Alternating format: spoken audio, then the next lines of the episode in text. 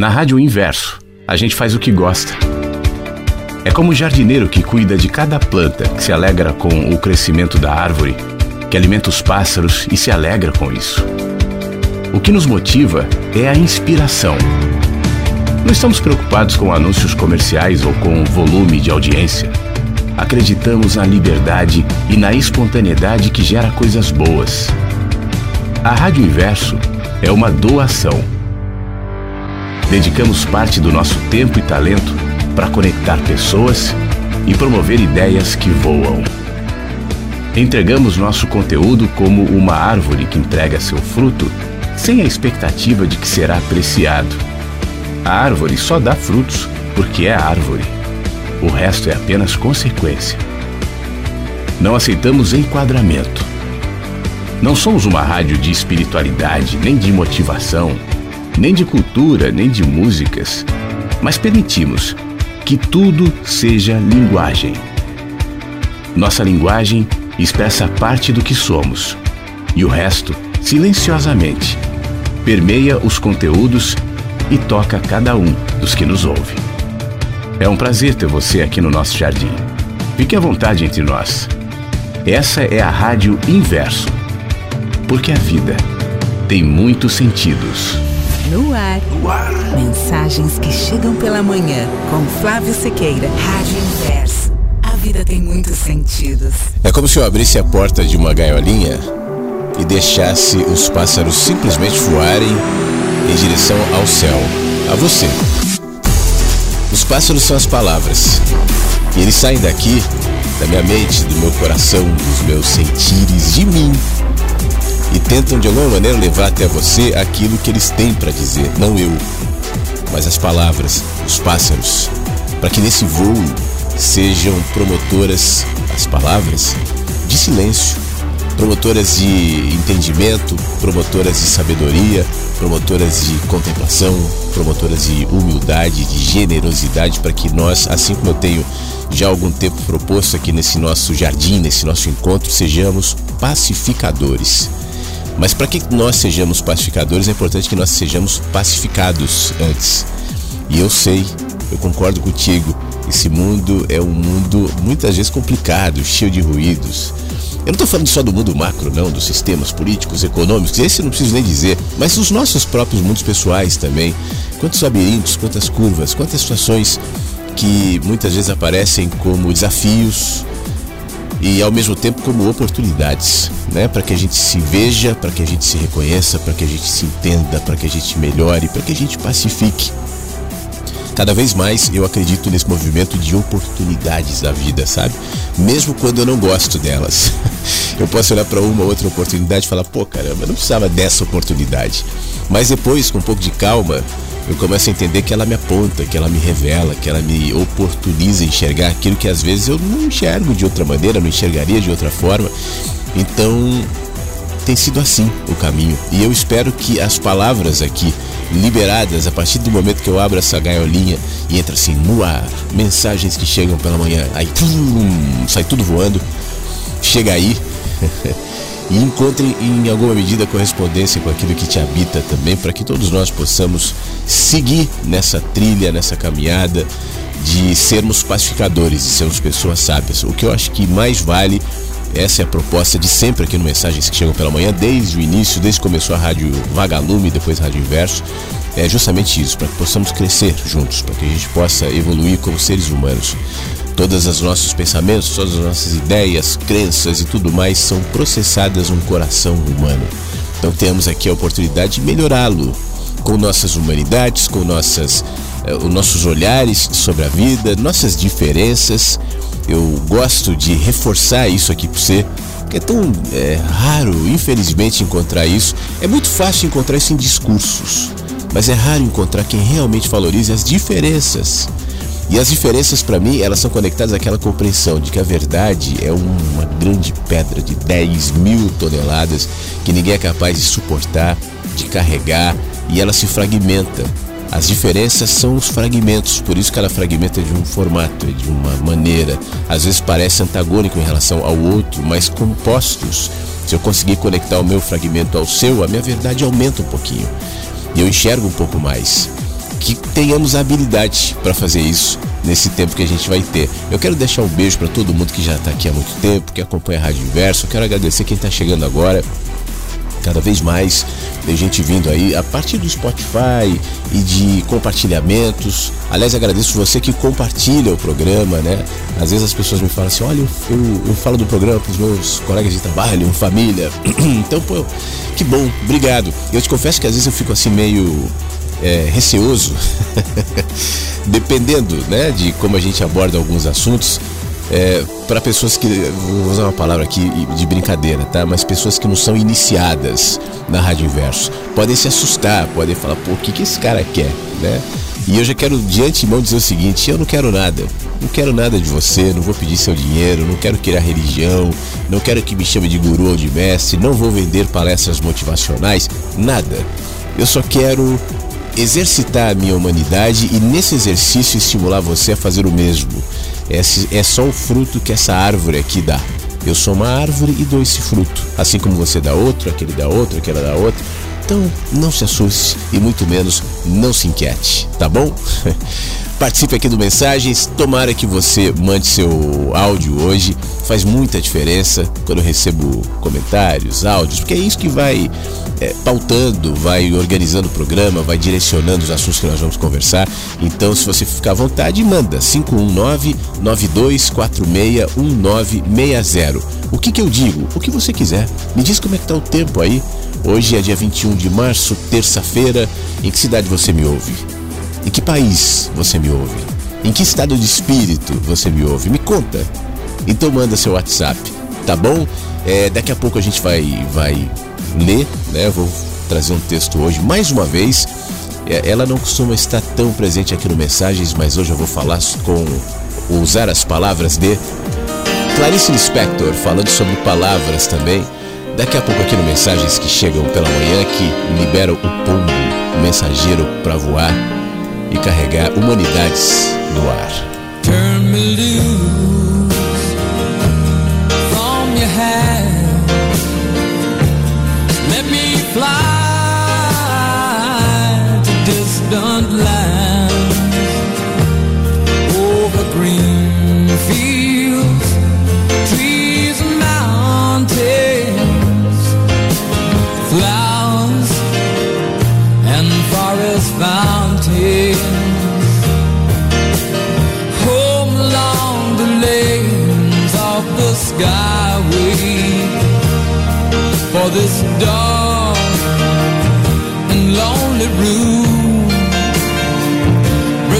for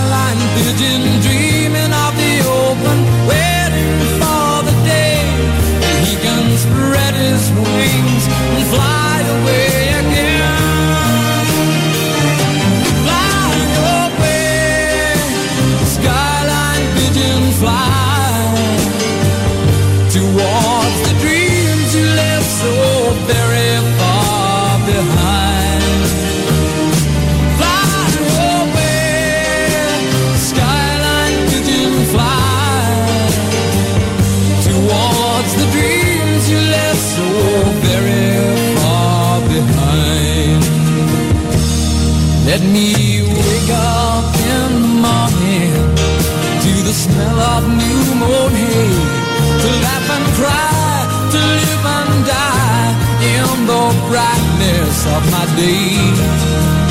I wanna hear the pealing bells of distant churches sing, but most of all, please free me from this aching metal ring open out this cage towards the sun.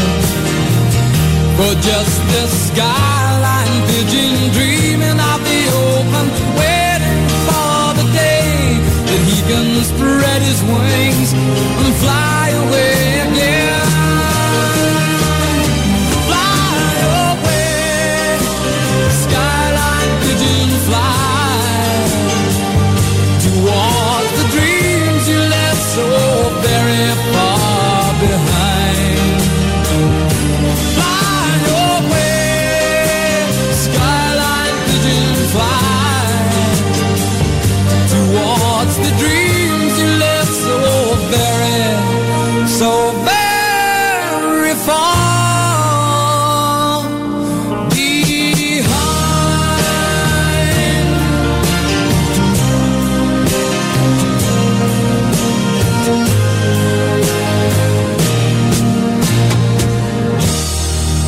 Aqui no Mensagens tem o texto da Clarice Lispector que fala sobre palavras, sobre a escrita.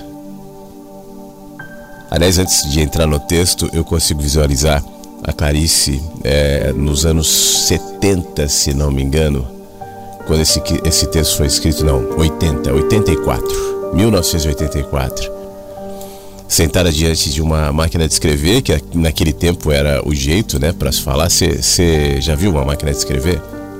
Curso de datilografia. Aí ela senta diante da máquina de escrever, coloca o papel e começa. Meu Deus do céu. Eu não tenho nada a dizer. O som de minha máquina é macio.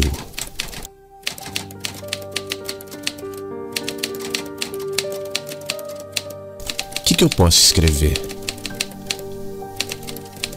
É como eu faço às vezes aqui no programa. O que, que eu vou falar? Como recomeçar a anotar frases? A palavra é o meu meio de comunicação. Eu só poderia amá-la.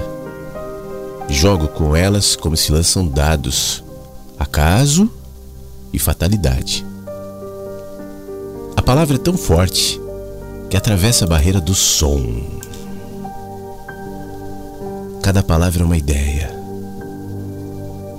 Cada palavra que chega até você pela rádio materializa o espírito. Quanto mais palavras eu conheço, mais eu sou capaz de pensar no meu sentimento. Devemos modelar nossas palavras até se tornarem o mais fino invólucro dos nossos pensamentos. Sempre achei que o traço de um escultor é identificável por uma extrema simplicidade de linhas. Todas as palavras que digo é por esconderem outras palavras. Qual é mesmo a palavra secreta?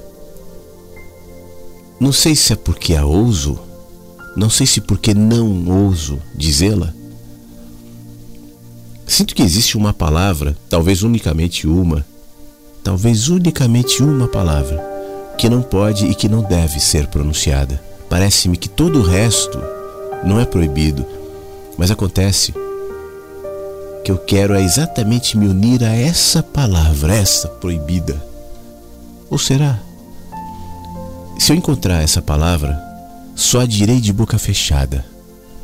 Direi só para mim. Senão eu corro o risco de virar alma perdida por toda a eternidade. Os que inventaram o Velho Testamento sabiam que existia uma fruta proibida. As palavras é que me impedem de dizer a verdade. Simplesmente não há palavras. O que não sei dizer é mais importante do que eu digo.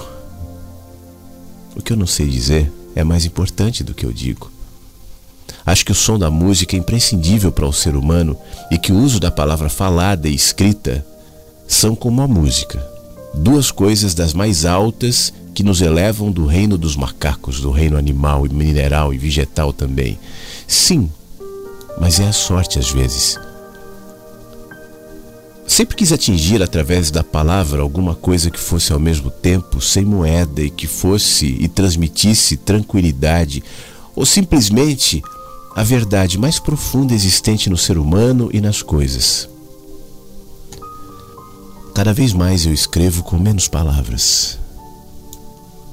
meu livro melhor acontecerá quando eu, de todo, não escrever. Eu tenho uma falta de assunto essencial. Todo homem tem sina obscura de pensamento que pode ser o de um crepúsculo e pode ser uma aurora. Simplesmente as palavras do homem.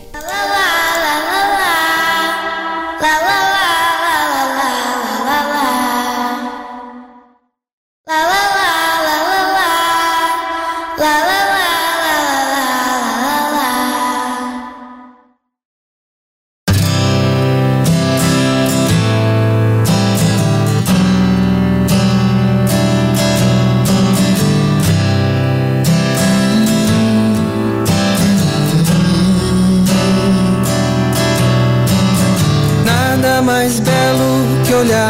criança no sol da manhã.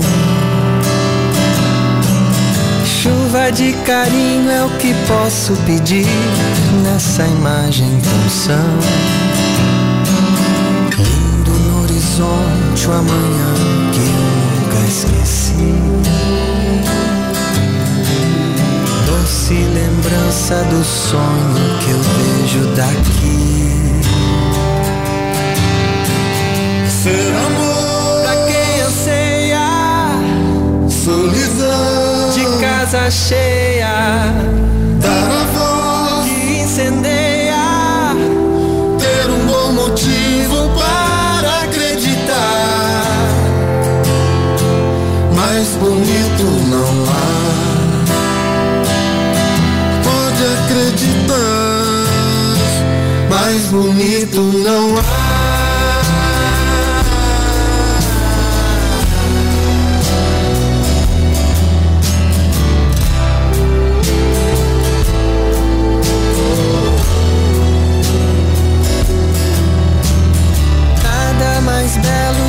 Abraço sereno e sabor de perdão. Ver a beleza e em gesto pequeno terá imensidão. Como espalhar por aí qualquer coisa que faça sorrir. Aquietar o silêncio, as dores daqui ser amor pra quem anseia, solidão de casa cheia, dar a voz que incendeia, ter um bom motivo para acreditar. Mais bonito não há, pode acreditar. Mais bonito não há.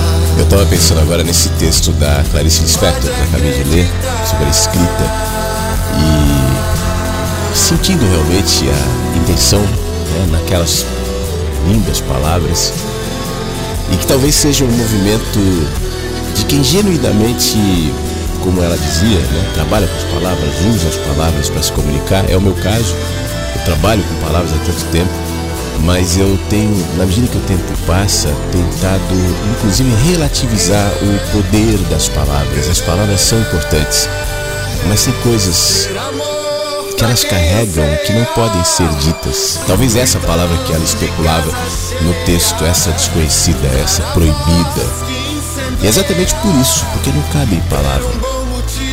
É, chega uma hora que as palavras vão tornando aquilo que está sendo dito banal. Você me entende? É, bom, Deus é um exemplo, amor é outro exemplo. É, são experiências tão é, maiores do que as palavras que não cabem nelas. Por isso, aquele que usa a palavra, e eu não estou falando só dos, de quem comunica escrevendo, quem comunica falando, enfim. Nós todos usamos palavras para nos comunicar. Consigo entender que as palavras têm os seus limites, elas encaminham até determinado ponto, mas existe um espírito das palavras que é muito mais amplo do que elas próprias. E uma vez que você identifique isso, é um grande desafio né, seguir nessa, nesse ofício de usar palavras para comunicar o que é bem maior do que elas. por isso o meu desafio sempre é esse: que as palavras sejam promotoras de sabedoria, de silêncio, de conhecimento, para que você, por exemplo, que me ouve, não fique contido nas palavras. Eu às vezes conheço pessoas que se identificam tanto com as palavras, que se apoiam tanto nas palavras, que acreditam tanto nas palavras, que viram só repetidores de palavras e frases, discurseiros, sabe? Aquelas pessoas que sempre estão discursando, discursando. Você fala bom dia e a pessoa começa um discurso. Você está bem? E a pessoa começa outro discurso. Palavras, palavras, palavras, palavras cansam também. Palavras sobrecarregam também. E no mundo de tantos ruídos, é um desafio você não permitir que as suas palavras sejam peso, sejam sobrecarga, sejam elementos de distração, né? Enfim, Clarice Lispector fazendo pensar aqui no Mensagens. Bom dia, Flávio Versos. De outono. Estou, assim, acho bem bacana começo de uma nova estação, a estação para mim a mais bonita. E vou falar aqui de, de uma coisa que já que estação tem a ver com pode fazer a ligação direta aqui, é um fenômeno de interpretação da natureza, né? Porque a natureza, através, a gente interpreta ela através de, de vários fatores. O, o mais o mais em lógica é a ciência, né? A ciência como sendo um fator de,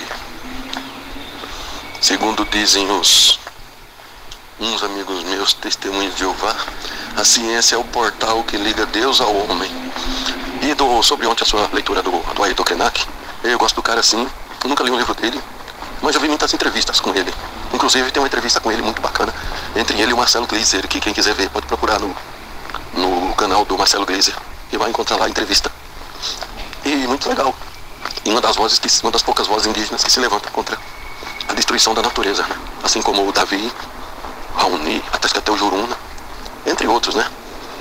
E pessoas que entram na política, todo, todo engajamento dele é em busca do defesa dos, dos povos originários que, que são massacrados realmente no, no governo Bolsonaro, desde quando os europeus pisaram aqui na, nesse pedaço rico da América. Aqui depois eles deram o nome de Brasil. Então, eu acho assim, a relação com a natureza, ela é bem conflituosa. E o, o ser humano, no geral, ele só busca benefícios. A relação é de é predatória mesmo. A relação não é. Ela não é uma relação harmoniosa, né? A relação é assim. Eu, eu dou. Eu dou tudo de mim e só recebo assim, agressividade porque isso que beneficia o, o ser humano. Aí eu tenho uma, uma ressalva aqui. Se continuarmos assim, sobre, sobre muitos fatores, nós, nós somos uma civilização que, que tem pouco tempo aqui na Terra como espécie. E nós temos pouco tempo e pelo jeito vamos ter menos tempo ainda do que, do que já tivemos, porque é, estamos num, num caminho a passo largo da, da autodestruição iminente, pois a tecnologia é a bênção em forma de maldição. A tecnologia ela já dá indícios de que não é boa. Aqui mesmo, os efeitos colaterais do, do uso em massa por tecnologias como a internet e as redes sociais. Mas esse não é o ponto. O ponto é a coisa na natureza mesmo. Que não sei se você se lembra, eu acho que você leu o, o, o Sapiens, do, do, do, grande historiador Harari. Ele fala que o homem, das, há milhares de anos, o Homo sapiens, ele já vem fazendo seus estragos na natureza. E olha que o que o homem das cavernas tinha há 30 mil anos, há 20 mil anos, nem se compara com, com o aparato que temos hoje de destruição, né? Bomba atômica, aviões supersônicos. E o gasto nisso aí é muito grande, né? Então a coisa está toda errada, o dinheiro é gasto errado a ciência é em prol dos poderosos. Esse negócio aí de salvar o planeta agora com, com um carro elétrico eu acho uma falácia. E é uma falácia. Quem, quem discordar de mim pode discordar, mas é uma falácia. Então é isso aí, muito pertinente o assunto. Eu não vou me, me estender muito aqui, porque senão esse vídeo vai ficar com os 20, esse áudio vai ficar com os 20, aí vai extrapolar todos os limites. Então valeu amigo. Um bom início de, de outono para todos. Valeu. Muito obrigado, Beto. Bom início de outono para você também. Obrigado pelo seu áudio. A, a questão do, do, da natureza não é uma questão da ecologia ou dos ecologistas, né? É, a gente aceitou é, departamentalizar a vida, então tá tudo separado, é tudo fragmentado. A natureza é uma coisa, a economia é outra. O dinheiro e o trabalho é uma coisa, o descanso, a contemplação é outra. Quando na realidade não, né? Tudo deveria ser visto de uma maneira mais unificada. A gente vive num ambiente com tantos interesses, onde a, a ecologia, inclusive, acaba, infelizmente, sendo tão manipulada por N interesses que acaba caindo em, em, em, descredibilidade também diante da população. Eu acho que cabe a cada um de nós individualmente né, enxergar a natureza como o ambiente onde nós vivemos. Nós somos a natureza, nosso corpo, nós somos animais da natureza. Né? Nós criamos as nossas cidades, as nossas bolhas, todos os bichinhos criam os seus próprios caminhos, as suas próprias ocas e tocas, e tudo bem, isso faz parte. Mas se a gente desenvolvesse essa habilidade de, de realmente se conectar né, com a natureza, eu acho que tudo mudaria de, de paradigma, de discussão, incluindo os ecologistas, incluindo a política, incluindo todos nós. Né? É, é importante que no nosso dia a dia a gente faça essa unificação tudo está falando de uma coisa só. Tudo é expressão de vida. A natureza é expressão de vida. Ela não está separada da vida na cidade. Ela não está separada de mim porque eu sou um cara urbano. Eu sou um cara que vive na natureza um olhar mais integral. Né? Isso, isso não é interessante, o, Beto, porque na medida que eu departamentalizo o olhar, eu, eu, eu, eu, fragmento o olhar das pessoas e elas se dividem, é muito mais fácil criar, a partir de olhares fragmentados, é, recursos, ONGs, políticas, instituições e cada uma vai ganhar do seu jeito. E é sempre isso no fim das contas. Se trata de quem vai ganhar mais, de quem vai se dar bem, de quem vai se dar melhor. E a gente esquece essa necessidade desse, desse olhar integral. Mas obrigado pela sua pela sua participação aqui. Tá bom, meu amigo? É, deixa eu agradecer mais gente que está com a gente aqui no nosso WhatsApp. O Cristiano mandou uma mensagem sobre o programa do dia 20 de ontem. Ele diz o seguinte: ontem eu escutava o programa do. Ah, tá. Ontem ele escutava do dia 17. E houve uma intervenção, um pensamento sobre o racismo. Eu fico feliz e admiro muito a sua capacidade, sabedoria e inteligência para enfrentar alguns temas com tanto discernimento, lucidez, leveza e maturidade. Obrigado. Ouço lições de vida todos os dias na rádio, que não presenciei ou aprendi nas aulas clássicas de filosofia. Obrigado por compartilhar tua essência, vocação com todos nós, com o intuito de unir, cooperar, agrupar pessoas. Em tempos tão tristes que geram e estimulam a diferença, a divisão e o ódio e finalizas com quatro palavras de ouro que podemos incluir em muitos diálogos sobre diferentes temáticas: consciência, educação, respeito e humanidade. Muito obrigado pela sensibilidade e humanidade. Pô, Cristiano, muito obrigado, meu amigo. É, eu me lembro dessa, desse comentário. Eu dava o um exemplo até de uma de uma amiga, uma colega, né, que, que me ensinou. É, eu, eu ela é militante da causa negra e ela e conversando com ela, ouvindo ela, poxa vida, tanta coisa que eu eu não sentia, eu não imaginava. Eu não porque eu não vivi isso, eu não vivo isso, né? Eu dava o um exemplo aqui para quem não estava ouvindo o dia 17, ela comentava comigo sobre o fato do sobrenome dela ser um sobrenome espanhol e ela sabe que ela não tem ascendência espanhola, mas os avós dela né, que ela não sabe exatamente de onde vieram, foram escravos. E havia um, um, hábito naquele tempo dos escravos incorporarem o nome das famílias. Provavelmente, no caso da família dela, uma, uma, uma família espanhola que acabou vai adotando. É palavra ruim, né? Não é adotando, mas enfim, escravizando mesmo os avós. E, eu fiquei imaginando, sabe, o, buraco que fica na alma de uma pessoa, né? A gente sabe mais ou menos, ah, eu sou de família, não sei da onde e tal. Houve um houve uma, um, um, corte, houve uma, uma, um trauma, houve uma, uma cicatriz, sim, né, na alma, especificamente, já que a gente está falando dos do povo negro, mas obviamente que outras etnias também.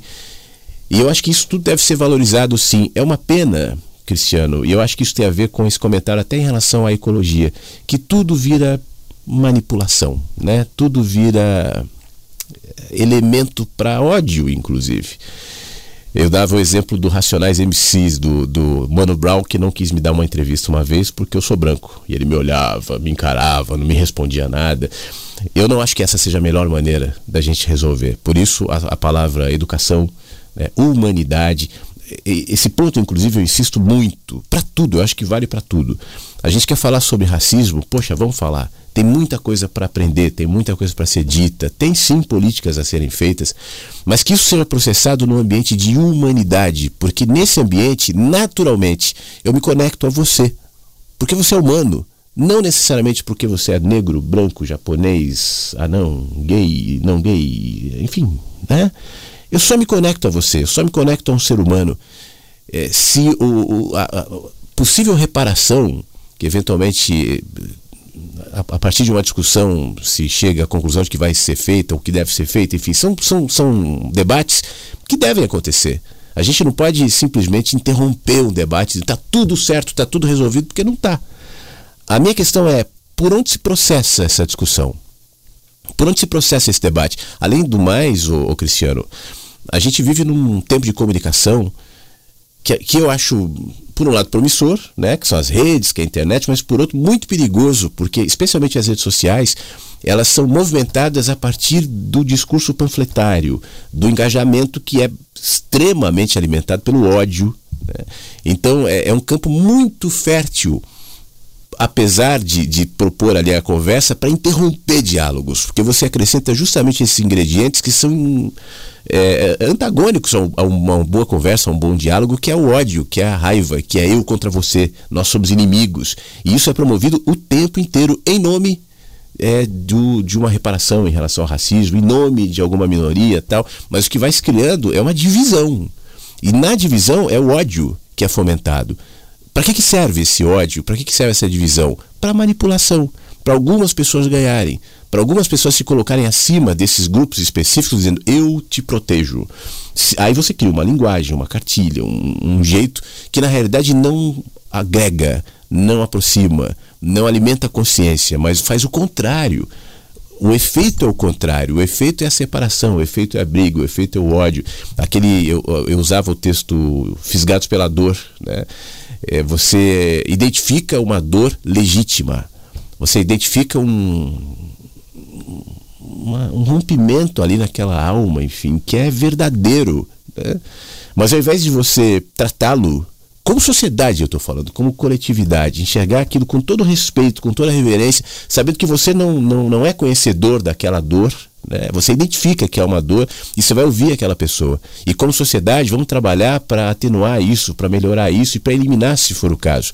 Mas não acho que o caminho seja esse, o caminho da, do ódio, do ódio político, do discurso panfletário, promovido especialmente por conta dessa comunicação de rede social. Eu acho que no fim das contas é simples, né? Sejamos humanos, processemos as nossas reparações, os nossos, as nossas dores, uh, os nosso, a nossa falta de entendimento, enfim, a partir de um coração humano. Por isso, ao invés de trabalhar militância, eu acho importante trabalhar a humanidade. Se a militância se processar na humanidade, será outro tipo de militância e, consequentemente, será outro tipo de resultado também. Ainda sobre isso, é, tem um comentário aqui. Dividir para conquistar, né, Flávio? Segregar grupos e jogar um, uns contra os outros. Pois é, isso é desde de Maquiavel, né? Isso é, isso é uma coisa antiga, essa segregação. É, é uma tática mesmo. Né? Só que hoje é muito fácil você dividir, porque as pessoas são organizadas por bolhas. E as bolhas nos fazem pensar que o mundo, que a realidade, que as notícias, que os fatos são somente aqueles contidos na bolha. Veja, por exemplo, esse fenômeno recente do, do bolsonarismo, das pessoas ali na, nos quartéis, né, esperando a invasão tal. Aquilo ali foi um claro é, demonstração moderna do poder das bolhas. Obviamente que não nasceu ali, não morrerá ali e não é o único exemplo. Isso está para todos os lados. Mas você vê um grupo de pessoas e algumas das pessoas até informadas, mas informadas somente por aquele grupo. Então qualquer notícia que se é, ventilava ali naquele meio se tornava realidade. o Alexandre de Moraes foi preso, os ETs vão entrar em contato, não sei o que, 72 horas e não sei o que, o, Bolsonaro, o general Heleno já é o presidente, já está assinando. Então foi se criando uma, uma verdade da bolha. Né? E qualquer um que se aproximasse para tentar, olha, isso não é verdade, não vai ser assim, não está acontecendo dessa maneira, naturalmente, imediatamente era rotulado de comunista, de inimigo tal. Isso é feito para todos os lados, tá? não é um evento do bolsonarismo, apesar de ter se utilizado das bolhas. Mas esse fenômeno das bolhas nos deixa absolutamente alienados em relação a tudo. Né? Por isso a necessidade da gente também se informar fora de bolhas. Por isso eu insisto aqui há muito tempo você é uma pessoa que tem um pensamento mais próximo da, da esquerda ou da direita, enfim. É, veja o outro lado, mas não com preconceito. É, reconheça que em tudo há componentes bons e componentes maus. Não existe o demônio ou Deus, pelo menos em se tratando de humanidades. Existem sim muita gente desonesta, muita gente manipuladora, mas tente enxergar isso não com o, o, o espírito da destruição, da separação, da briga, da guerra. Porque assim você vai se tornar soldado de uma causa que você nem sabe qual é. A causa pode ser sustentada com determinado slogan que pode parecer bonito. A causa é a democracia. Hoje é isso, a causa é a democracia, vamos lutar. Mas na realidade, vai ver de perto, vai ver de perto, vai fazer perguntas para si próprio. Né? E aí você vai ver que as respostas muitas vezes parecem ser bastante inconvenientes. Mas enfim, muito obrigado, Cristiano. Mais uma vez um abraço. Te agradecer o Rafael. Eu sempre ouço as reprises, mas hoje eu estou conseguindo ao vivo. Mudamos para o horário de verão. E estamos sem diferença de fuso horário. Primavera por aqui, neve derretendo. Mal posso esperar para que eu possa curtir o calor e o verão com a família. Grande abraço diretamente do Canadá. Pô, Rafael, obrigado. Bom dia para você aí no Canadá. Obrigado pela sua mensagem. Coisa boa saber que você está ao vivo hoje aqui na Rádio Inverso. Fique bem, tá bom? Um abraço para você e para sua família. Bom dia, Flávio. Bom dia a todos os ouvintes da Rádio Inverso. Lá no Clube do Livro, Flávio, eu tô caladinho, eu tô quietinho, mas eu tô lendo, eu tô acompanhando, tá muito gostoso. Eu, eu queria participar, não vou negar, eu não li o livro. Eu pretendo ler, para me organizar, quero organizar melhor para me ler o livro, mas eu não consegui ler ainda. Mas eu tô achando muito bacana as participações, as interações de todos, né? Eu, contribui muito. É igual aqui na rádio cada voz que eu ouço, cada participação, cada, cada história da vida humana de cada um, né, da vida de cada um, é muito importante. E eu gosto muito. E, e falando o seguinte, é, Flávio, eu minha mãe fala, fala, fala para mim até hoje que um dos quatro filhos, né, que ela tem, o único que questionava tudo, a vida, tudo, porquê, o porquê, o porquê de tudo, era eu, de filho, só eu. Questionava tudo. Por que isso? Por que aquilo outro? Por quê? Porque chega um ponto que ela não tinha resposta. E só eu de filho fazia isso. E eu tenho uma filha que é a mesma situação, mesma coisa.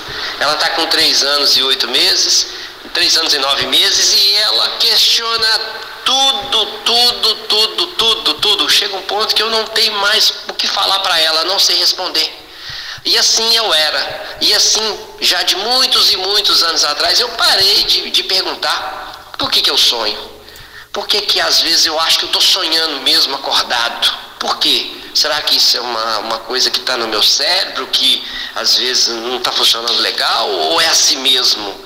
Então eu paro para imaginar, é igual a loucura, né, que muitos falam, que você também fala, que às vezes se, se estudasse bem mais, se pudesse entender bem a loucura das pessoas que se dizem que são loucas, que são internadas, talvez a gente tinha um olhar diferente, uma sensibilidade. E às vezes eu me vejo assim, eu estou andando em determinado lugar e de repente some tudo, desaparece tudo e eu continuo andando mecanicamente, porque o corpo está respondendo, mas a minha mente está desconectada. Às vezes até me perco onde eu estou. Acontece muito comigo.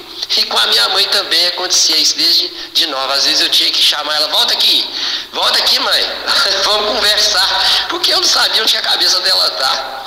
Eu queria só falar isso aí, porque eu achei muito interessante. E, e sobre outra coisa, é, é Flávio, sobre, você falou escola de datilografia. Eu fiz a escola de datilografia na, na década de 80. E era muito legal, né? Você tinha que aprender mesmo, treinar. É, é foi Hoje não existe isso mais, né? Hoje não precisa, vai se aprendendo de outras formas, mas é muito interessante. E falar também sobre as músicas. Mais cedo eu estava ouvindo a rádio, não ouço, não é só nos horários, não. Quando pode só vivo, o programa é assim. Mas eu escuto de madrugada a rádio, ela me acompanha nos meus afazeres, é muito gostoso. E eu escutei YouTube, muito bom. Faz lembrar coisas boas dessa vida. No mais, eu quero desejar uma boa terça-feira para todos, muita saúde, muita vida e aproveitar as experiências da vida, sejam elas quais forem, porque nem sempre são boas, mas não sendo boas também, tá valendo, porque eu tô vivo e eu tô sentindo. Um abraço, um beijo para todo mundo. Prazer em ouvi-los. Prazer nosso, Tony. Mais uma vez, muito obrigado. Primeiro, em relação ao Clube do Livro, fica à vontade, viu? Não. Desde cedo, assim, eu deixei isso muito claro. Não existe essa eh, obrigação, né? Eu, eu aliás, eu, você que está acompanhando, você viu que eu tô eh, indo um pouco mais lento também no ritmo do Clube do Livro, que eu sentia que tava muita coisa, muito conteúdo e, e, áudios longos, diários, e aí eu dei uma diminuidinha até na, na, na velocidade de leitura do capítulo para as pessoas poderem acompanhar com mais serenidade também. Então essa é, é, é, a primeira parte. Depois, em relação aos pensamentos, aos mistérios, porque eu sonho, o que que é, eu vou te confessar, Tony, uma sensação que eu tenho desde sempre, essa sensação me norteia em muitos pensamentos eu acho, eu não desprezo a inteligência e a tecnologia humana. Quantas, quantos avanços, né? Quantas coisas lindas nós já descobrimos. Por outro lado, eu nutro em algum lugar dentro de mim a sensação muito clara, sabe? De que tudo é só um apontamento, tudo é só um, um pálido olhar, é só um pouquinho, nós estamos muito distantes de saber o que de fato é a vida, o que de fato é a morte, o que de fato é o amor, Deus, a verdade, a própria loucura que você fez referência. A loucura ainda é uma forma da gente excluir da sociedade aqueles que são, abre aspas aqui, disfuncionais. Fecha aspas. A gente procura a funcionalidade, mais do que isso. A gente busca o controle e a gente busca a segurança. Os loucos, os mais louquinhos, né, desorganizam essa necessidade de segurança, de controle, de funcionalidade. Então a gente os ah, separa. A, o estudo do, da, do cérebro trouxe alguns ensinamentos, vários em relação à própria loucura. Mas até onde eu consigo perceber, o, o conhecimento é um conhecimento cerebral. O que acontece com o cérebro? Em determinado evento, então você vai lá e, e, e prescreve um remédio, né? E esse remédio vai uh, ou atenuar ou evitar que efeitos cerebrais promovam a tal loucura e o comportamento inadequado tal. Mas o que a ciência ainda não sabe é o que gera isso, da onde isso vem, como é que isso começa ao ponto de desencadear um efeito cerebral. É como se eu, para tentar entender as mensagens que eu recebo no meu celular, eu entendesse do aparelho. Então eu sei como o aparelho celular consegue decodificar os dados né, e me trazer as mensagens. Os dados estão no ar. Um aparelho antigo não vai captar. Um mais novo capturará. Se for iPhone, se for Android, serão linguagens diferentes. Mas a, a mensagem está no ar. Essa coisa do ar eu acho que nós estamos bastante distantes ainda de entender quando de fato nós entendermos, nos aproximarmos do que como as coisas são feitas. O que de fato são as coisas? O que são as emoções? O que é a consciência? Né? O que são os sentimentos? O que são as memórias? Por que, que a gente carrega muitas vezes no nosso DNA aquilo que já vem dos nossos ancestrais, e eu não estou falando só de situações físicas, mas até emocionais, arquétipos mentais, para citar Jung aqui, da própria humanidade. Isso fica alojado em algum lugar? Onde? Por quê? Como é que se processa isso tudo? São perguntas que nós não temos respostas. Estamos evoluindo, quem sabe um dia a gente se aproxime de algumas dessas respostas, mas o fato é que a minha sensação é que a gente realmente, Tony, sabe muito pouco. Muito pouco. E você sabe por quê? Isso não é uma forma de diminuição da nossa humanidade. Eu acho que a, a nosso diálogo com a vida, como eu costumo dizer, com a própria natureza, né, ele se dá em outros níveis. E esses níveis, especialmente depois dessa visão mais utilitarista da, da sociedade, mesmo depois da pós-modernidade, isso foi diminuindo. Antes, essa sensibilidade mais conectada com a intuição, com a natureza, com os sonhos, ela tinha sido capturada pela própria religião. Então ela foi eu não sei se essa palavra é a, mais adequada, mas ela foi maculada com os símbolos, com os preconceitos, com a moral, com a cartilha, com o entendimento da religião. E a religião, ela não está aberta. Dentro dessa perspectiva que eu falo, não sabemos. A religião, ela propõe dar respostas. A religião sabe. O que, que Deus acha disso? Bom, Deus acha que na verdade é isso, aquilo. E, e o que é a morte? Bom, a morte é assim, você vai para não sei para onde. Se você é, é, fez isso de errado aqui, você vai para o inferno. Você fez... Então é isso, a religião fica dando respostas. E aí toda aquela sensibilidade natural nessa máquina humana, e nós somos uma máquina maravilhosa e ainda desconhecida, isso foi diminuído pelo pensamento religioso. Depois, já na pós-modernidade, a ciência é, se colocou como uma uma interlocutora agora. Não era mais necessário você passar pelo viés da religião, pelo filtro da religião, para você ter um entendimento um pouco mais amplo da vida. Eh, o ateísmo se fortaleceu muito nesse período, porque agora, como a gente está estudando no livro do Rubem Alves, né, a religião já não era mais necessária. O, o, o Rubem Alves citou ateísmo científico, necessário ateísmo científico, para medir com parâmetros próprios o que é a natureza. E isso nos levou a saltos maravilhosos. No entanto, também não levou em consideração essa esse canal, essa sensibilidade, essa essa condição que não só os seres humanos não, eu acho que todos os seres vivos carregam, cada um do seu jeito, cada um com a sua própria linguagem, mas eu acho que a lagartixa também carrega, eu acho que a, a, a foca e o pinguim também carregam, e nós carregamos de outra maneira, mas a gente se desconectou desse, dessa percepção, então a gente ficou meramente racional, se a racionalidade tem um lindo efeito e um lindo papel, ela é muito restrita.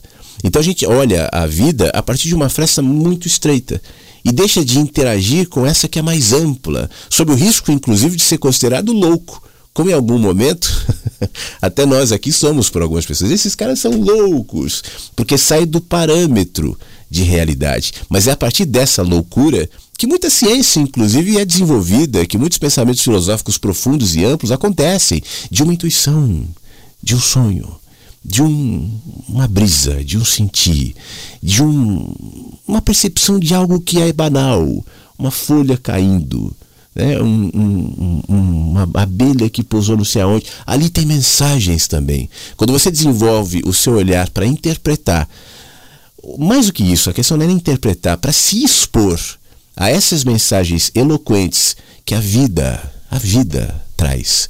Quando você olha para o céu e sente alguma coisa que não sabe explicar diante das estrelas ou da lua numa noite maravilhosa, é mais do que só o céu, a lua e as estrelas que te, uh, podem te é, inspirar para um texto romântico, alguma coisa do tipo. Tem mais, tem mais. O que é esse mais? Eu não seria ingênuo de tentar definir porque aí eu estaria caindo nesse erro, o erro da mente. Bom, eu vou te explicar o que é esse mais. Esse mais é Deus. Não. Igual nesse texto que eu recentemente publiquei, esses eu estava achando engraçado. Que eu falo, olha, eu cansado dos donos da verdade. Sabe um texto que eu, que eu publiquei essa semana passada, né? E eu estava lendo alguns comentários dizendo assim: a verdade é Deus, você tem que se voltar para Deus. Eu, Poxa, as pessoas não conseguem entender uma nuance, nada que não seja fora da caixinha. Isso é racional também. Eu sei o que é Deus, eu entendo o que é Deus, Deus se revelou na Sua palavra e vai. Eu só me mantenho aberto, sabe? Eu só me mantenho aberto. Isso não me garante respostas, eu não sei que, que é a vida, o que, que é a morte, me defina, eu não sei. Mas tem algum nível dentro de mim que sabe, Tony. e esse nível dentro de mim que sabe que não é racional e que eu não posso traduzir em palavras, ele me indica assim: putz, vocês sabem tão pouco, vocês veem tão pouco, vocês se apegam a quase nada, vocês acreditam em fragmentos e brigam por eles e se apegam a eles e dedicam a vida a eles e constroem religiões, catedrais, faculdades, e, é, teorias em cima de nada, em cima de fragmento. Talvez um dia a gente saiba, né? E eu acho que de alguma maneira ou em alguma medida, como eu dizia, a gente sabe. Está se movimentando, que a gente sabe, a gente sabe. Mas isso não passa pela nossa mente. Que bom, porque o meu cérebro, ele é tão é, vulnerável. Eu estava vendo o Bruce Willis esses dias, né? O cara, um dos maiores atores, grandes filmes, tal, debilitado porque o nosso cérebro se debilita, ele se desgasta, ele envelhece, as nossas memórias se perdem, nós estamos expostos a doenças, a degenerações, que não temos controle. Você pode ser muito rico, muito inteligente, mas está exposto a qualquer um, como qualquer um, para debilidade. E um dia ela virá, virá na velhice e virá na morte. Meu cérebro vai acabar. Né? Então, em mim deve existir alguma, alguma instância essa que me conecta aquilo que eu chamo de eternidade, que não acaba. E é ela que está me falando. Mas ela não fala com linguagem português. Ela não fala com linguagem intelectual. Ela não fala com racionalidade. Ela canta, é a música, né? Ela toca. E eu só tento sentir. E se eu conseguir, em alguma medida, traduzir parte disso para alguma linguagem, é o que eu tento fazer. Tony, obrigado, viu, pela sua, pelo seu comentário pela sua proposta. Vamos fazer o seguinte: vou tocar uma música, já que o Tony falou de músicas, e na sequência eu volto com mais participações aqui no Mensagens que chegam pela manhã. Mande a sua, 51992461960. Cada um que estão aqui. Espero que um dia você volte e torço que você esteja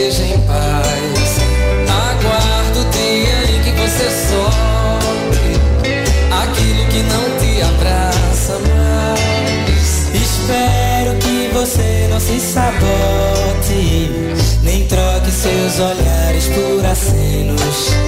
Que o seu desejo não se acomode, que seja interessante e obsceno. Que a gente não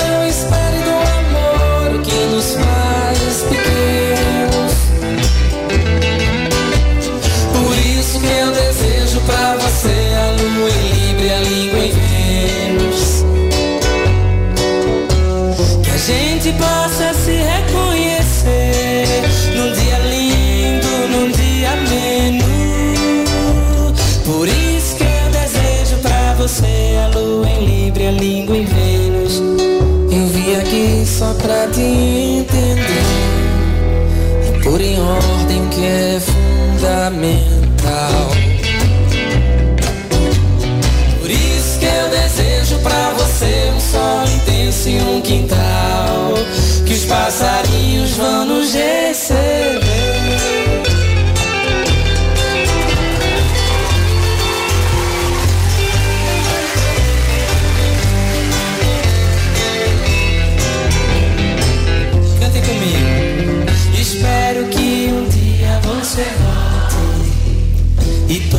Que você esteja em paz. Aguardo o dia em que você solte aquilo que não te abraça mais. Espero que você não se sabote, nem troque seus olhares. Que seu desejo não se acomode que seja interessante e obsceno.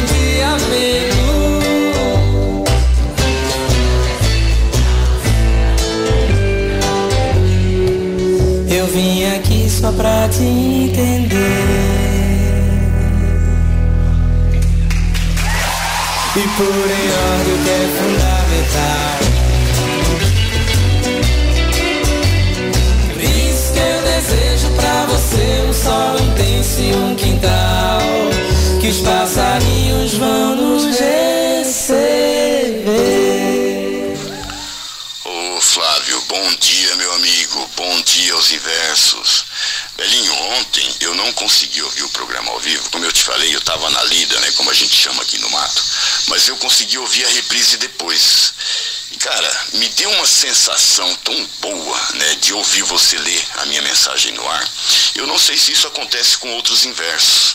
Mas dá uma sensação de pertencimento, de acolhimento que eu acho que anda muito em falta hoje, né? Nessa correria, nesse tumulto, nesse mar de informações que a gente tem hoje através da internet. E você mencionou um, uma palavra que eu acho linda, porém eu tenho um certo receio de utilizá-la, porque já virou bandeira, né, holística, que é a palavra gratidão. E eu, eu comecei a fazer uma autoanálise, falei, cara, assim, já faz algum tempo que eu venho sentindo esse sentimento crescer dentro de mim, nos mínimos detalhes. Eu acho que o fato de eu ter vindo é, morar no sítio é, e com a falta da internet, como eu já mencionei, gente poderia colocar como se fosse uma bênção, porque através da ausência de informações, vamos colocar dessa forma, ou é, infotoxicação, como você diz, me fez assim voltar o meu olhar para o meu dia a dia, para mim, e cara, assim, sem demagogia nenhuma, eu, eu acho que quando você consegue se desconectar um pouco desse tumulto que está vibrando aí fora, você consegue se conectar com algo que até então para mim era desconhecido, que é a minha essência. E eu acho que esse sentimento ele vem brotando naturalmente, né? alimentando a nossa esperança, motivando a gente a dar continuidade na nossa jornada. Então, cara, eu, eu gostaria de ouvir você dissecar um pouco mais né, sobre isso, né, sobre ser grato. Porque muitas vezes a gente assim acaba segurando uma bandeira, né, que não é nossa. É muito linda a palavra gratidão, você falar gratidão aqui, gratidão ali. Mas o difícil mesmo é expressar isso é, quando você está com você mesmo.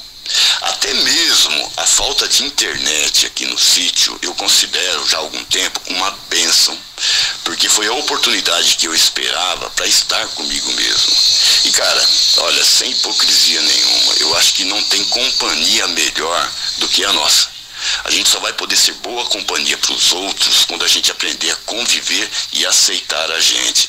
Então, cara, mais uma vez, receba a minha gratidão na sua é, mais pura essência por você estar tá proporcionando esse espaço para gente como eu disse no texto, você realmente está fazendo a diferença, porque está dando a oportunidade da gente se encontrar um pouco mais, sem os rótulos, sem as bandeiras, sem, vamos colocar assim, a influência externa da opinião alheia.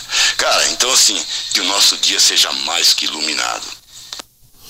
Pô, Flávio, obrigado, meu amigo. Gratidão.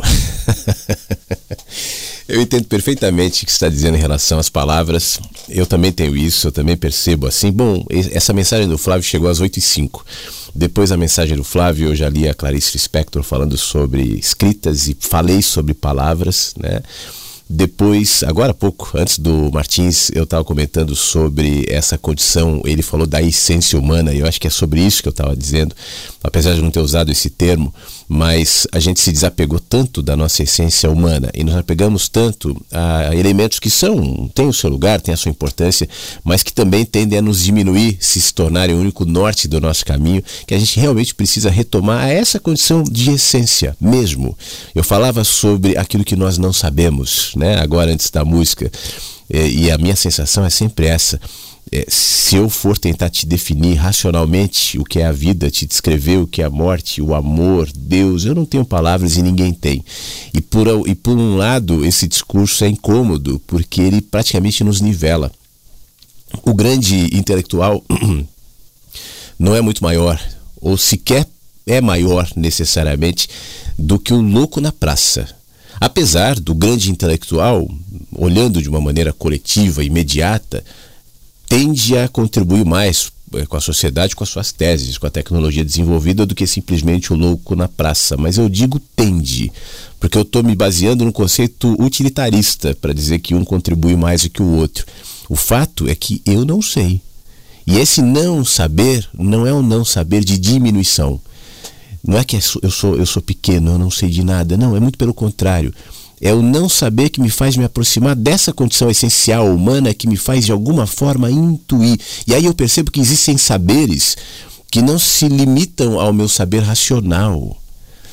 Isso pode ser perigoso, alguém pode dizer, porque isso pode abrir portas para muito misticismo, para muita teoria maluca. Eu concordo que com esse argumento tem muita loucura de fato sendo espalhada por aí. Mas isso não é desconectado da minha condição mais básica, é, desse pacote de humanidades que inclui ser grato, que inclui ser empático, que inclui ser aberto, que inclui ser sensível. E as linguagens para isso são muitas, mas eu acho. É, aliás, eu vou usar um, uma linguagem religiosa para descrever isso, mas talvez até por se conectar à nossa cultura cristã, ela, ela, ela faça sentido. Eu me lembro de um diálogo de Jesus que dizia assim: Aqueles que são meus reconhecem a minha voz. Vamos ampliar isso, tirar isso da, da, da perspectiva religiosa, né? Jesus, aí o cara fala: então venha para a igreja, Jesus! Não é isso. Vamos ouvir isso como a vida falando. A vida. Aqueles que são conectados a mim, vida, reconhecem a minha voz. E são várias, de várias maneiras. Você entende como isso de alguma maneira te, te afasta também das loucuras perniciosas que com esse discurso muitas vezes se colocam? Aqueles que são da vida, com a sua humildade, com a sua simplicidade, com a sua abertura, com o reconhecimento de que a mente é maravilhosa, de que as ideias são sensacionais, mas são limitadas com o fato de que nós sabemos muitas coisas. A gente desenvolve conhecimentos, tecnologias, contas, a gente estuda matemática. Mas isso diz tão pouco sobre o amplo oceano, sobre o vasto espaço, sobre o infinito cosmos que é a vida. Me aponta, me acende luzinhas, uh, altares à beira do abismo, mas o abismo continua lá. O simples fato de saber isso me mantém aberto. E é nessa abertura que, numa outra linguagem, mais sutil, mais sensível, eu me humanizo. Eu estou falando sobre ser humano, eu não estou falando sobre ser espiritual. Porque eu acho que essa condição está acoplada em nossa humanidade. Somos nós que fazemos essa separação, como eu dizia mais cedo. O ser humano, o ser espiritual, o ser carnal, o ser espiritual. Eu não vejo assim. Eu acho que esse corpo, que é humano, ele, ele abriga algo que é maior do que a minha própria humanidade. No sentido de ser conectado com a tua e com todos, e ser expressão de uma coisa só, gotas de um oceano. Potencialmente uma gota carrega o oceano. A gota é uma gota, mas ela é um oceano também. O grão de areia é só um grão de areia, mas ele é a praia inteira também.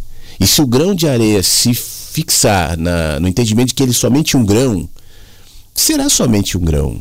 Não alterará a sua condição física, mas perderá na sua condição essencial de ser a praia também.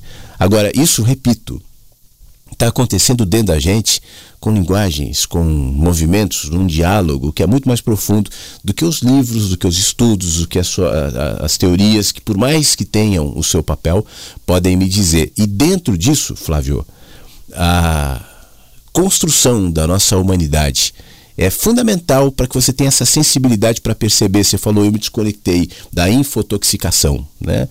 Isso é maravilhoso. O excesso. É, não é que você não tem que se informar, não é que você não tem que entrar na internet.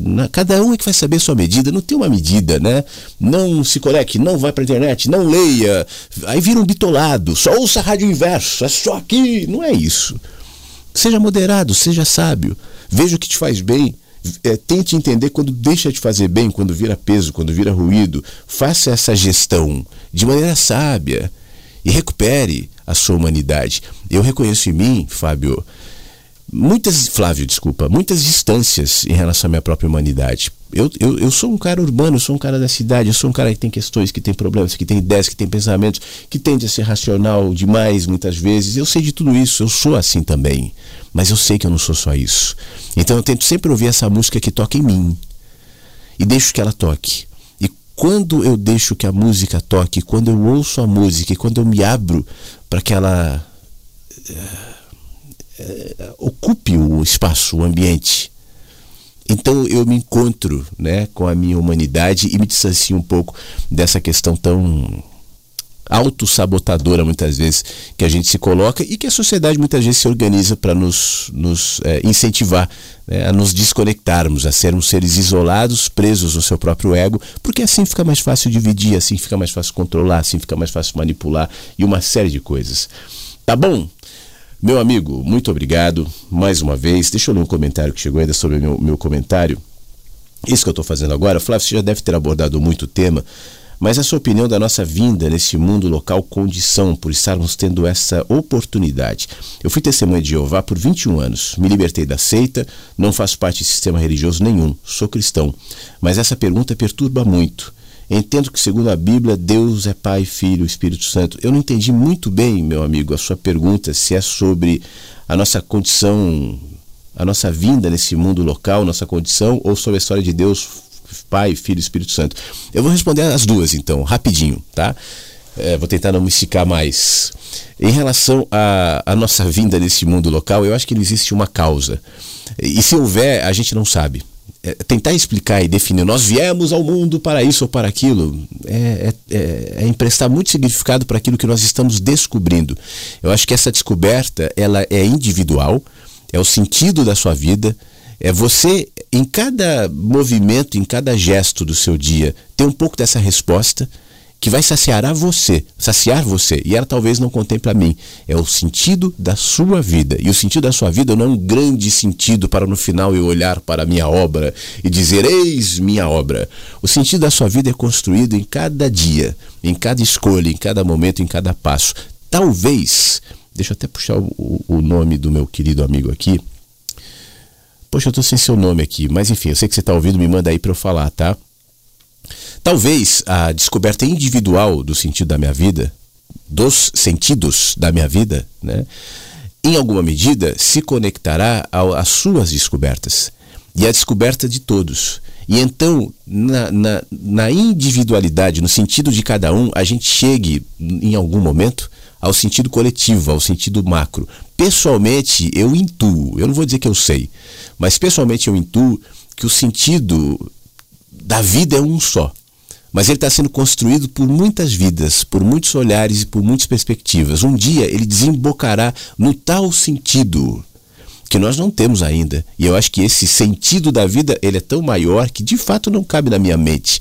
É por isso que eu sou capaz de construir o meu sentido. E na medida que eu faço isso, eu estou contribuindo para o sentido coletivo, não só da humanidade, não. É o sentido da vida dos ácaros também.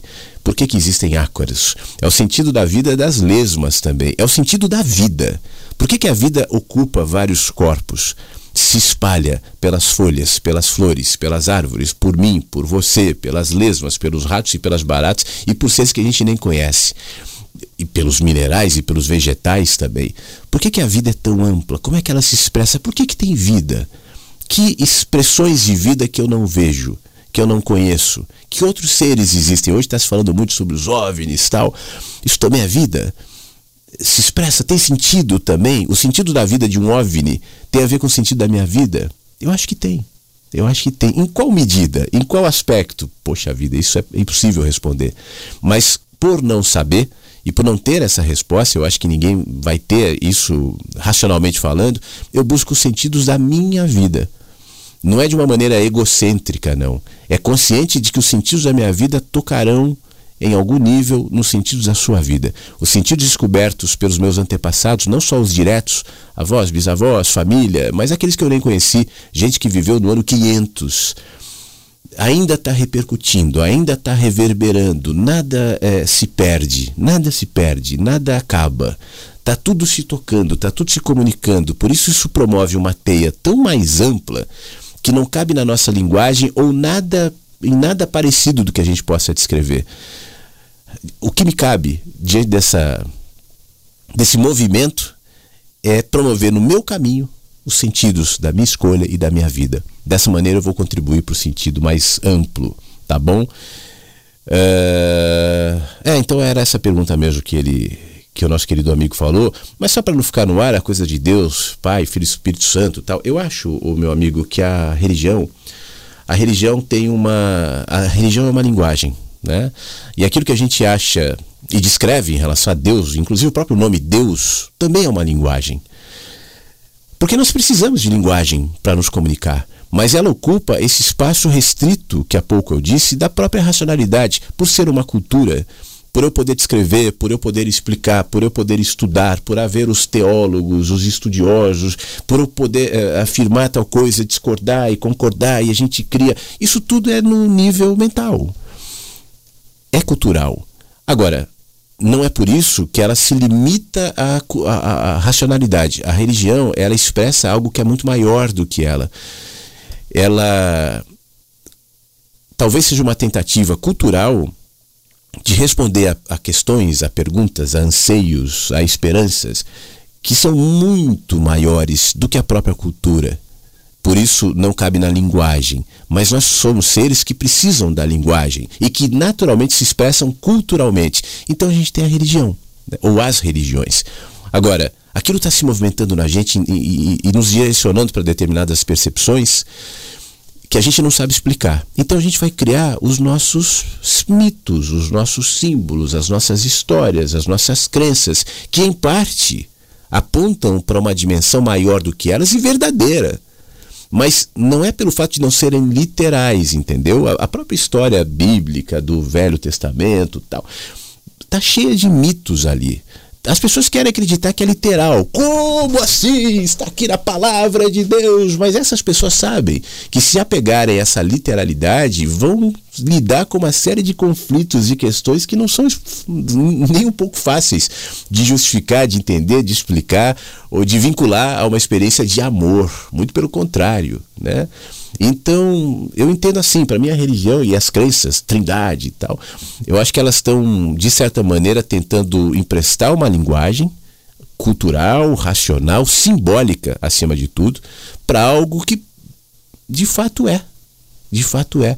Mas não por isso cabe nessa, nessa crença, cabe nesse, nessa explicação. Deu para entender? Eu acho que sim. Por isso, toda religião, em alguma medida, expressa algo verdadeiro. Mas nenhuma religião, na minha opinião, é a verdade. Porque uma vez que eu possa definir a verdade, seja uma religião, uma crença, uma ideia, o que é que seja, eu já estou diminuindo aquilo. Porque se eu posso entender, se eu posso explicar, se eu posso contemplar, se eu posso crer, então deixa de ser a verdade. Coube em mim, coube na minha mente, coube no meu, na minha crença, coube na minha racionalidade. Então já não é mais a verdade. Tá bom? Pelo menos segundo a minha perspectiva. Meu amigo, muito obrigado mais uma vez, um abraço. Eu estou vendo aqui o Fábio, nosso querido Fábio, professor Fábio, ele mandou um texto aqui, é, um texto dele. E ele mandou duas opções. Ele mandou ele lendo, né, em alguns áudiozinhos aqui, ou um, um, o texto em, em doc aqui para eu ler. Mas eu acho que fica tão melhor quando é o próprio autor que lê, né? Uh, seis, nove. Vamos ouvir, vamos ouvir. Eu estou vendo que é um pouquinho é, longo, um pouco mais longo do que os áudios que eu costumo trazer aqui, mas eu vou até botar uma trilha aqui. Vamos considerar aqui na questão dos textos. E tem mais áudios também para gente, a gente ouvir que estão chegando aqui no nosso WhatsApp. Se for o caso, a gente estica um pouquinho mais o programa. Eu não quero perder essas importantes participações que estão chegando aqui. Mas eu quero ouvir o texto do nosso querido Fábio. Antes, ele coloca assim: É um texto que eu escrevi em 2022, em março. Resolvi gravar em áudios para você ouvir. E se achar que pode ser bom passar na rádio, eu adorarei, é claro. Mandar escrito também para que você, de repente, se quiser ler. Não, vamos deixar contigo, Fábio. Você fica mais legal. Deixa eu botar uma trilha aqui, ó. Uh, essa aqui. Não, essa aqui, ó. E vamos ver o texto do professor Fábio aqui no Mensagens.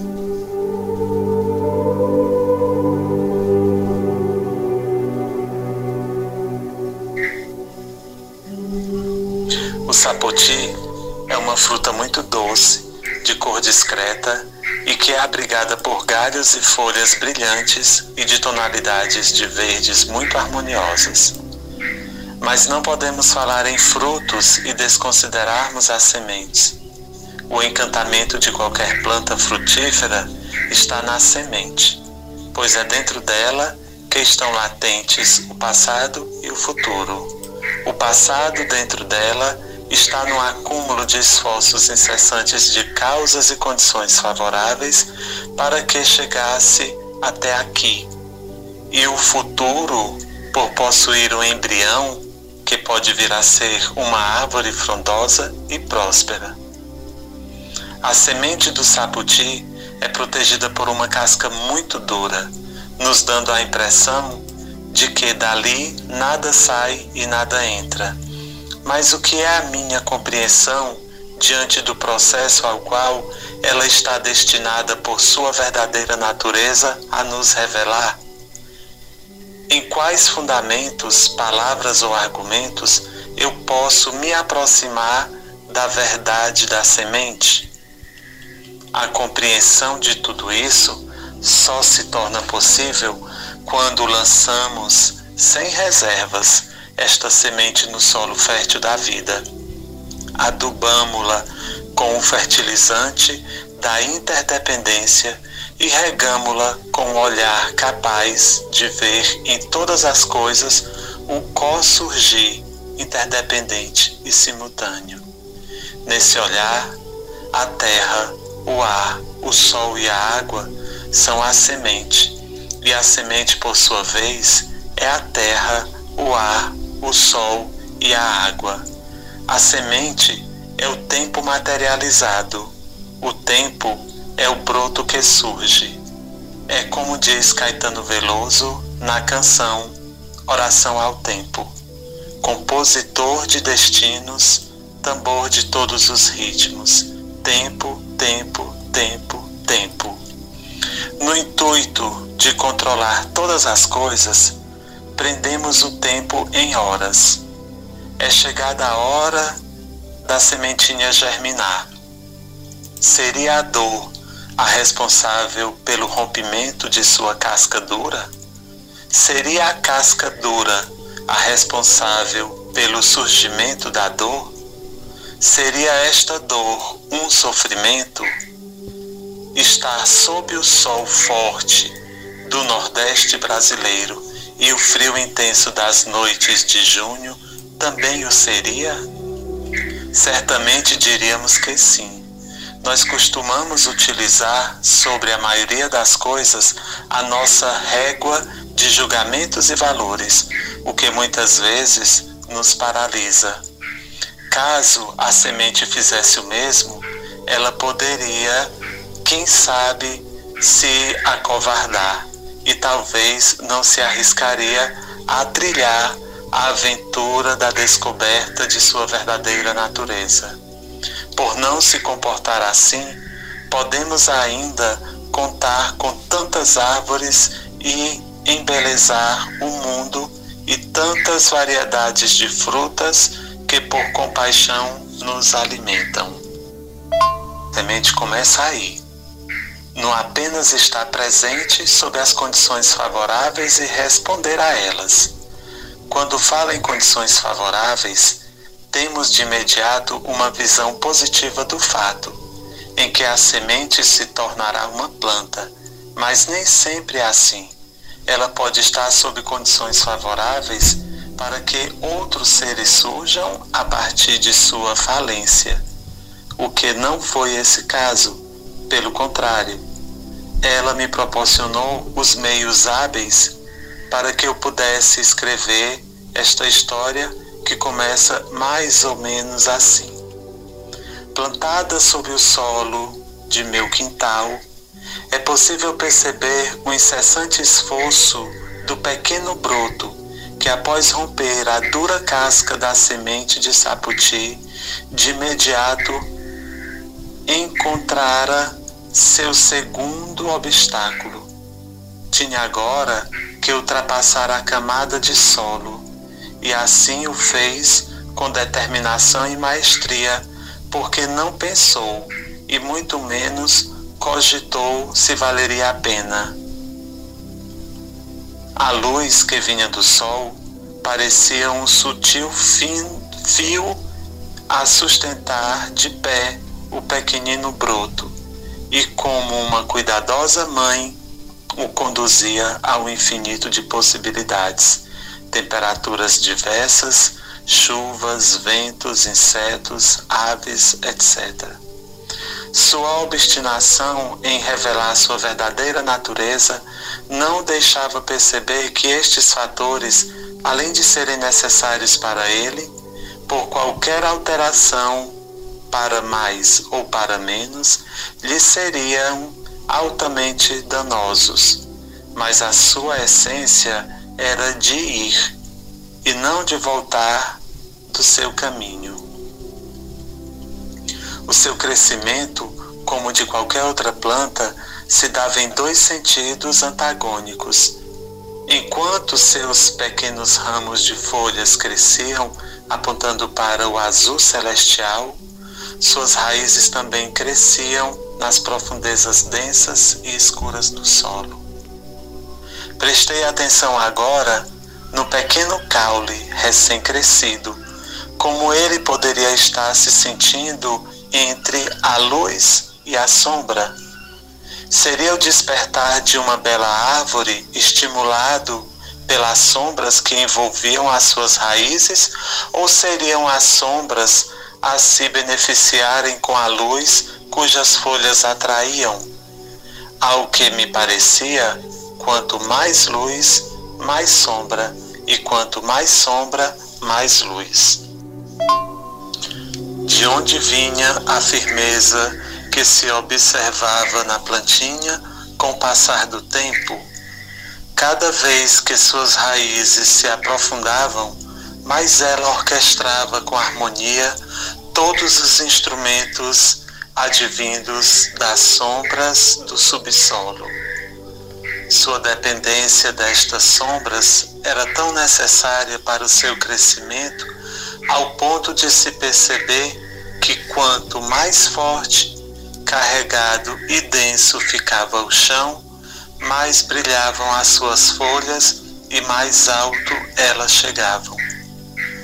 E por alguns anos, o pé de saputi continuou esta longa caminhada até que um dia me ocorreu a sensação de que ele parecia não estar mais se desenvolvendo.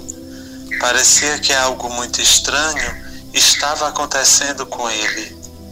Não surgiam mais novos brotos. Será se o esforço por ele feito desde quando era uma sementinha agora daria lugar a uma aparente estagnação?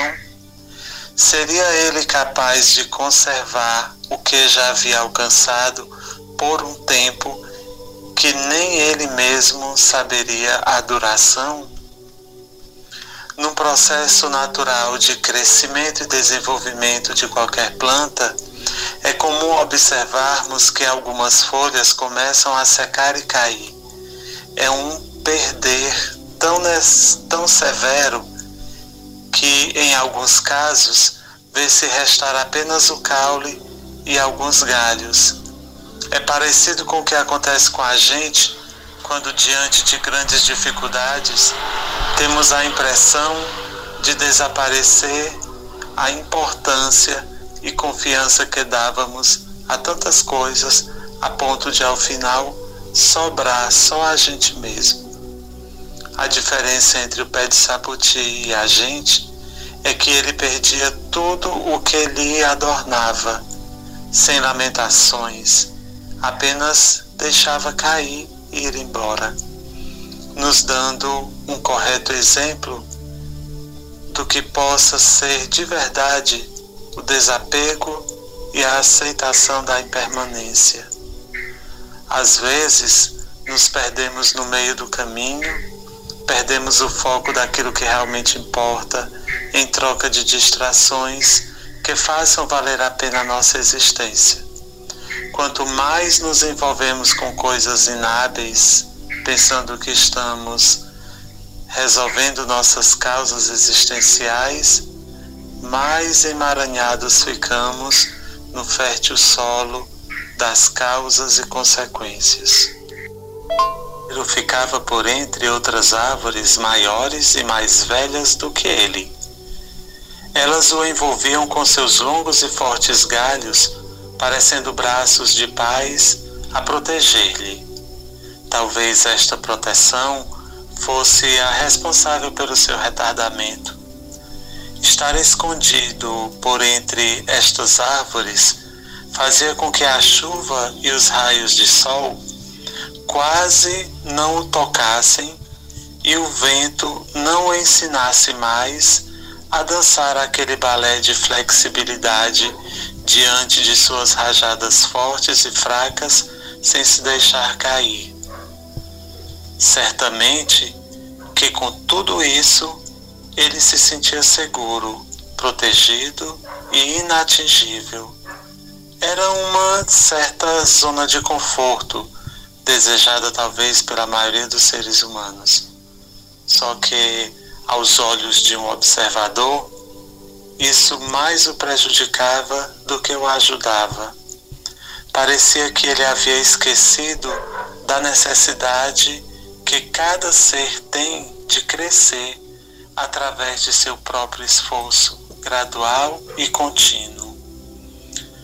Como se não fosse o bastante, esta superproteção dada ao sapotizeiro, ele ainda contava com outras distrações, como o dançar dos galhos das outras árvores e o vai e vem dos pássaros cantarolando sobre eles, parecendo um fluxo aeroportuário. Quanto mais ele se distraía, mais ele se afastava de si, da sua verdadeira natureza, aquela mesma que estava presente quando ele ainda era uma sementinha determinada. Popularmente falamos na palavra mudança, quando na verdade queremos nos referir à interdependência porque é nela que acontece a mudança. É no entendimento de que algo só existe porque depende da existência de outro que temos a necessidade de compreender que é aí que está a impermanência inerente a tudo. Como bem disse Heráclito de Éfeso, 500 anos antes de Cristo, a única coisa permanente é a mudança. E de fato, por falar em mudança, é ela quem traz para o desfecho desta história a mudança que acontecerá na vida do sapotizeiro. Eis que um certo dia a mudança se avizinhou do pé de saputi. Ela veio disfarçada de um afiado facão que, com golpes precisos e certeiros, cortava todos os galhos daquelas árvores que lhe cobriam e, por certo, lhes dava a falsa sensação de proteção e segurança. Apesar de perceber-lhe, naquele exato momento, uma cena violenta de um filme de terror, ao cortar os carinhosos braços de seus protetores, algo de muito valioso se revelava e um forte sentimento de reconciliação com a verdadeira vida o dominava.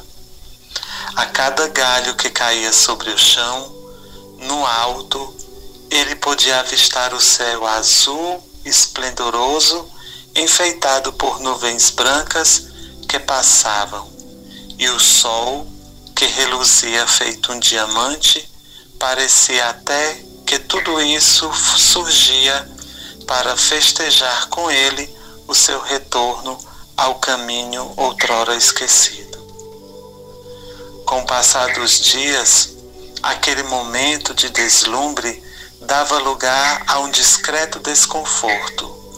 O sol queimava algumas folhas, o solo secava rapidamente, rachaduras surgiam sobre a casca de seu caule, mas ao mesmo tempo surgiam folhas novas em tons variados de verdes.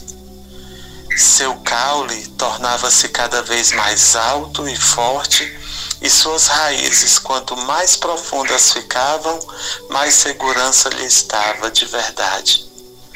Apesar do antagonismo presente neste processo, Tudo isso tinha outro sentido, havia mais significado, e tudo isso o habilitava a viver a partir de agora uma vida mais plena. O sapotizeiro segue até hoje crescendo, se renovando a cada vez que ele é insultado, quer seja pelas estações do ano, quer seja por insetos ou por outros fatores, a sua verdadeira natureza se manifesta a cada momento no processo de interação com outros seres. E assim foi e assim poderá ser com todos que trilham o caminho da realização. É bem assim como diz Milton Nascimento na letra da canção Coração de Estudante. Mas renova-se a esperança, nova aurora a cada dia, e a que se cuidar, cuidar do broto, para que a vida nos dê flor e fruto.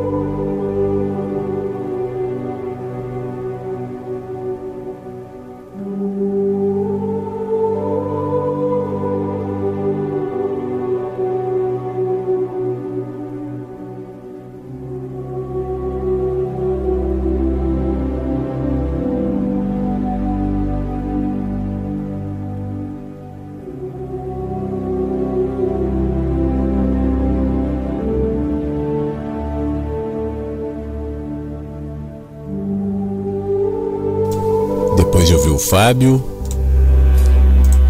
a gente ouve um pouquinho do Milton Nascimento e a gente volta com as últimas participações de hoje aqui do Mensagens, tá bom? Quero falar de uma coisa. Adivinha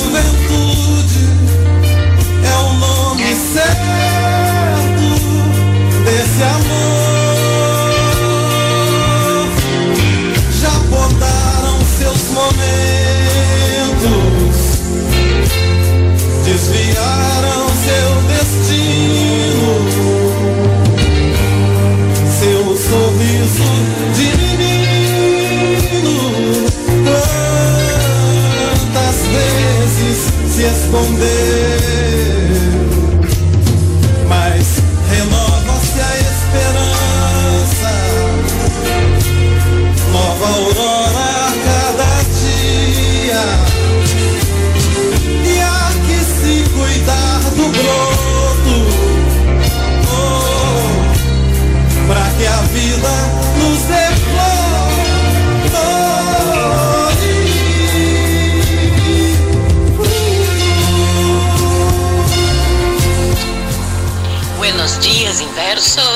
Ai, que bom que tocou música, porque eu estava esperando para mandar meu áudio. Embora essa música seja linda.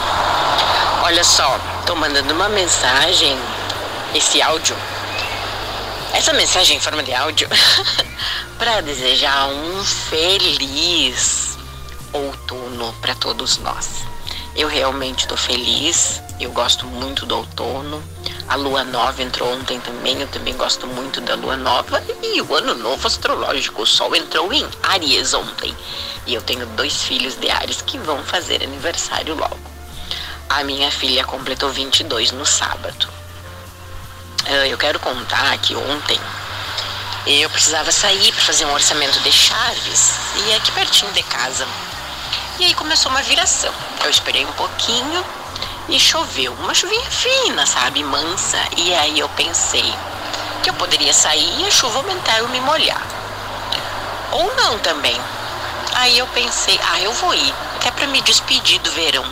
Era a última tarde de verão, última chuva de verão de 2023, né? Claro. E daí eu fui. E a chuva não aumentou. E foi uma delícia, sabe? Caminhar, um, sentir o cheiro que, a, que a chuva promove, né? Na calçada, no solo, no parque que tem aqui do lado de casa. E foi isso. Então foi o meu momento de agradecer ao ciclo que se encerrou, ao verão. Houve uma época que eu não gostava de verão e aprendi a gostar e escolhi gostar, porque eu acho que sim, é uma decisão. E é isso.